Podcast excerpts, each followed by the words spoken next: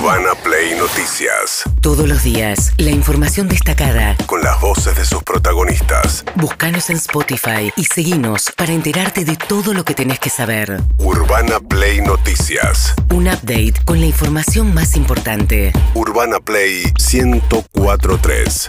Una nueva experiencia. Bien, ayer se conoció entonces el número de la inflación de junio, eh, que tiene un problema importante, que es que del mes de marzo, que estábamos en 6,7, se suponía en otro escenario que la inflación iba a ir bajando paulatinamente. Bueno, junio se estabilizó muy arriba en el 5,3 y sabemos que julio además los precios pegaron otra estampida. Eh, hablábamos recién, por ejemplo, lo que pasó con la carne de cerdo, ¿no? A partir de las restricciones a las importaciones. Ayer habló de eso la vocera presidencial Gabriela Cerruti.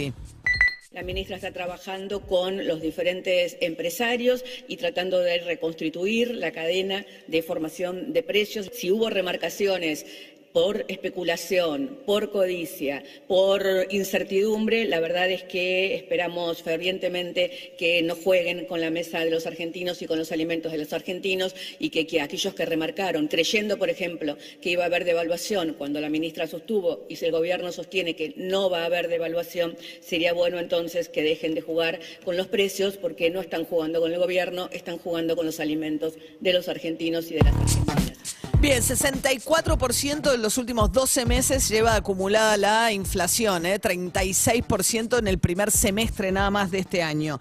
Eh, mientras tanto, Jorge Carrera, el vicepresidente del Banco Central, sobre las restricciones a las importaciones, dijo gran parte de, de, las importaciones se están financiando. Es decir, que no es tan exagerado como algunos cafeteros o otras empresas este, tratan de forzar y usar esto como una excusa para aumentar los precios. afirmar que no va a faltar café? Sí, sí, esa es una campaña de, de, de, de algunas empresas eh, que, que usan lo usan como excusa para, para aumentar los precios. Esas empresas están importando con el dólar a 120 y pico eh, y sin embargo hacen toda una excusa para poder eh, aumentar los precios. Lo que pasa es que hay varios problemas. Recién nos decía el presidente de la Asociación de Chacinados. Les, les daban, ahora están viendo que a quiénes van a aceptar de esta obligación, pero le decían que tenían que pagar a 180 días. Dicen, yo no consigo proveedores que me permitan pagarle a 180 días lo que voy a importar de insumo. Y además hay cosas que subieron mucho de precio, el precio internacional, que es el caso del café, pero le dan acceso a dólares hasta el mismo, por el mismo monto que el año pasado. Dicen, bueno, con el mismo monto compro menos café, porque el café aumentó en el mundo. Entonces, tenés por un lado un problema para financiar la importación y además te están dando un cupo menor. No es cierto que eh, se está pudiendo importar libremente. Yo creo que es verdad que con alimentos debieron haber hecho algo un poco más, este, poco más fino, ¿no? Un poco menos, eh, un poco más pensando en el impacto que iba a tener de precios, porque ya sabemos que la inflación de julio viene volando eh, y va a tener un piso del 7%, seguramente la de julio. Eh, mientras tanto, Gabriela Cerruti habló también de la nueva medida que encareció el dólar tarjeta o el dólar de la compra de, o viaje, el dólar turista. tarjeta. Dólar tarjeta. Tarjeta, porque ese que te... El dólar tarjeta en moneda extranjera. Sí, claro. Ok, que no es el dólar ahorro que vale lo mismo, pero el dólar tarjeta para la compra en moneda extranjera, que puede ser desde pagar Netflix a irte de viaje, ese dólar se encareció. Uno de los tres componentes de ese dólar, que es la percepción a cuenta de la. No me queda claro. Eh, A ver, ¿qué dijo Cerruti?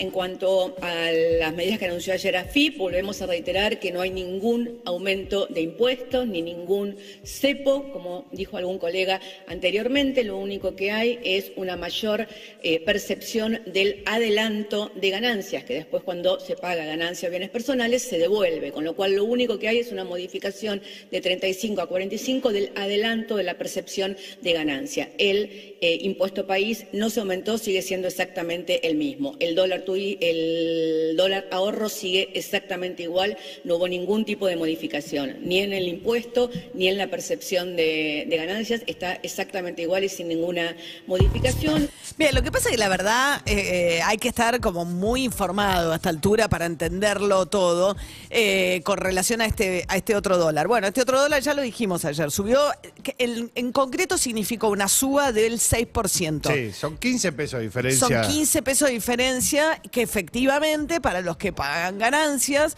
te- el- la FIP te lo toma a cuenta y cuando haces tu declaración jurada de bienes, ahora, por ejemplo, vos tomás todo lo que te fueron reteniendo a cuenta de ganancias, lo descontás de lo que le tenés que pagar a la FIP. Los monotributistas tienen que hacer un trámite para recuperarlo en la FIP. ¿eh?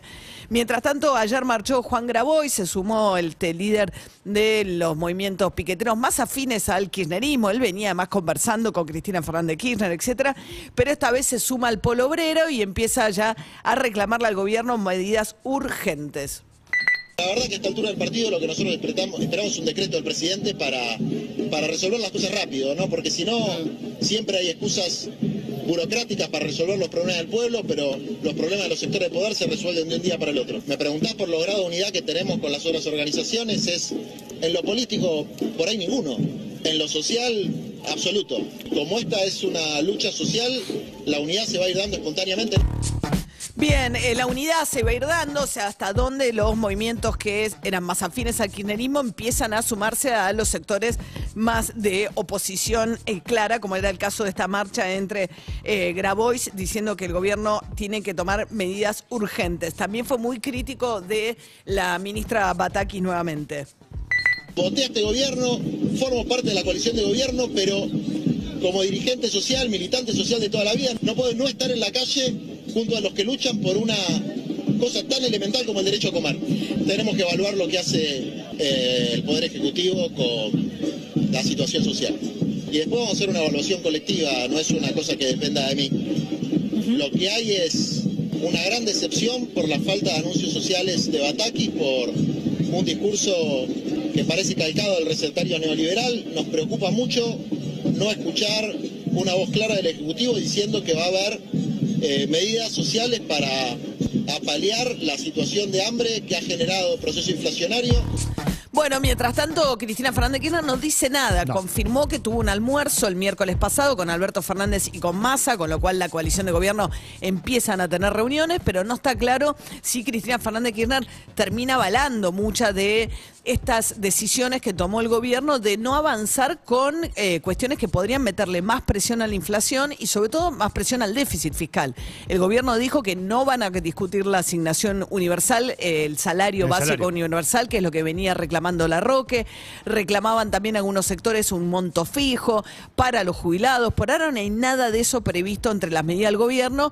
No se sabe muy bien dónde está parada Cristina Fernández de Kirchner. No critica al gobierno, pero a la vez los que son más cercanos a Cristina Kirchner le están pidiendo al gobierno cosas que el gobierno no les está dando. No ha dicho ni, ni ¿No? pido hasta aquí. De hecho, el Cuervo Larroque, ayer se armó toda una discusión alrededor de algo, está todo tan sensible como Cristina Fernández Kirchner no dice nada, el punto es que dice la cámpora, Máximo Kirchner no dijo nada, el Cuervo Larroque es la mano derecha de Máximo Kirchner.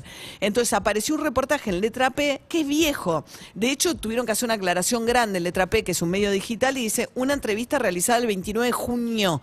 Esto es cuando estaba Martín Guzmán, cuando estaba el pico de la confrontación de la cámpora con Martín Guzmán, pero claro, eh, muchos no tomaron nota de que este reportaje era anterior. Igual las condiciones no cambiaron, o sea, son exactamente las mismas. No es que Batakis tomó decisiones distintas. El conurbano no da más y solo le ponemos curitas. Esto dijo el ministro de Desarrollo Social de Axel Kisilov, mano derecha de eh, Máximo Kirchner. El conurbano no da más y le ponemos curitas. Salió ayer Aníbal Fernández, el ministro de Seguridad, a contestarle a la Roque. Escuchémoslo. Agarremos la nota, mandémosle un mail, buen tipo, no, no te lo veo porque no va a contestarlo, que nos diga cómo.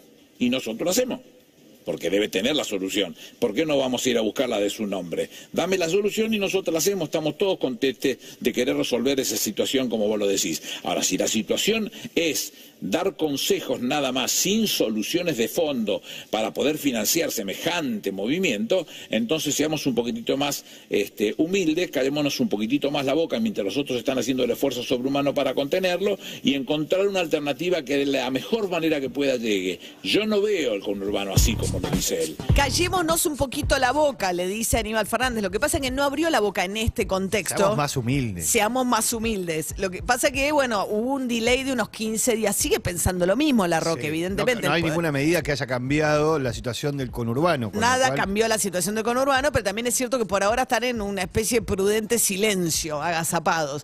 Bueno, hablando de agazapados, hay tigres dando vueltas por eh, Villa Gesell, con lo cual... Pumas, se le- pumas. Pumas, Pumas. pumas. Pumas. Ah, está. Dijiste Dijiste tigres. Tigre, hay mucha diferencia entre un tigre y un puma. Llevemos la información como hay que llevarla porque el. Puma es el Puma y es- puede ser Rodríguez. Las rayas. La raya. Bueno, el- entonces, fuera de broma, aparecieron unas cámaras de seguridad, con lo cual se suspendieron las clases y está pidiendo el intendente Gustavo Barrera que no salgan a las calles los vecinos hasta que no puedan atrapar los pumas.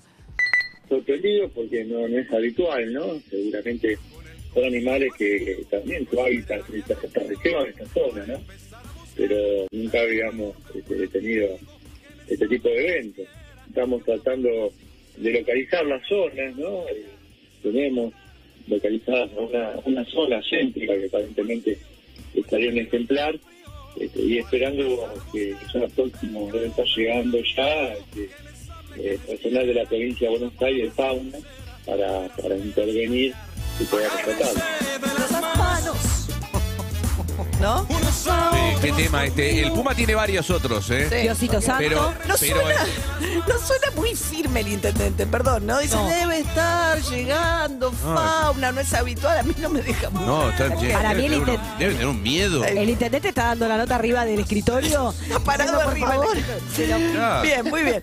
Mientras tanto, Jaime Persique, el ministro de Educación, dijo esto que generó mucha polémica, pero me parece que estamos con el ministro. A ver, escuchen, ¿qué hacemos con el mundial y las clases? Le preguntaron. La escuela tiene que transmitir la cultura y a mí me parece que hay que ver los partidos y que hay que trabajar en el sentido de lo que vos decías, ¿no? Vincularlo a cuestiones de, formación ética, de, de ciencias naturales, de ciencias sociales. A mí me parece que hay que hacerlo y llenarlo de contenido, ¿no? Al solo hecho deportivo hay que llenarlo de Sí. este, internacional de transmisión cultural. A mí me parece central, bien pero- que den los partidos en la clase. Si no, no, nadie va a la, nadie va a la escuela cuando Sí. hay partidos. Sí. A ver, la Llenarlo Argentina- de contenido no está nada mal. ¿A qué hora va a jugar la Argentina en La Qatar? Argentina juega el primer partido el 22 de noviembre contra Arabia Saudita a las 7 de la mañana. Es un horario donde probablemente los chicos estén ingresando. Yo no sé si empieza formalmente la clase a las 7 de la mañana. Y después los otros dos partidos, la Argentina los juega a las 4 de la tarde.